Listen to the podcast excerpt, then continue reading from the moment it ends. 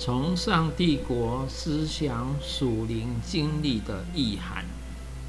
属灵的经历一定会带给我们一些反应，除了试探性的眷恋感之外，事实上，我们可以从马太福音十七章第六节看见彼得的反应，就是他说完这句话以后，他就进入他到他真正很深刻的感觉，就是他觉得。非常害怕，所以在六节里，他提到他极其害怕。这也是圣经里头我们看见许多先知们，当他们真实与上帝面对面的时候，他们会有一个真实的人的反应，就是祸灾，我灭亡了。这是以赛亚的反应。所以，真的经历上帝的时候，是一个真实的属灵经历，它必定会带给带来人带来人准备的对上帝的反应，是应该是一个什么样的反应呢？那就是一种敬畏感，所以你可以说是惧怕。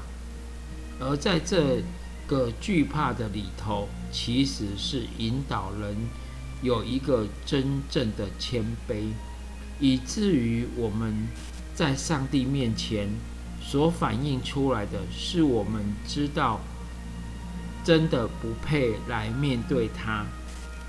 这所以这样的一个谦卑，跟着这样的一个恐惧感。是一个对上帝的无限一种真实面对的反应。如果我们真的经历一个属灵的经历的时候，它会带给我们自己对自己深刻卑微的认识，以至于那个惧怕感是何以的。然后我们会经历到第七章里所说的。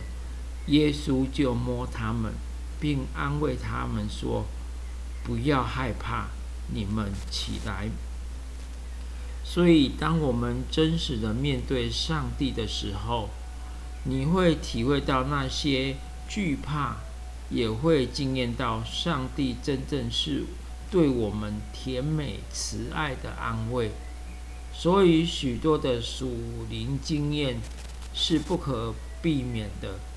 就是像彼得所说的，会有许多不明白所带来的困惑、惧怕。因此，事实上，我们可以这样讲：当我们像这些门徒，这还一时无法了解这些经历完全的意义是什么的时候，我们必须能够有耐心的，甚至也是谦卑的。面对自己的确不了解这些状况，所以只有从经历的主角就是耶稣的角度，从上帝国的中心思想，才能明白每一个经历它真实的含义是什么。所以那个困惑会是可能存在的。所以周末论。对我们属灵生活有极大的影响。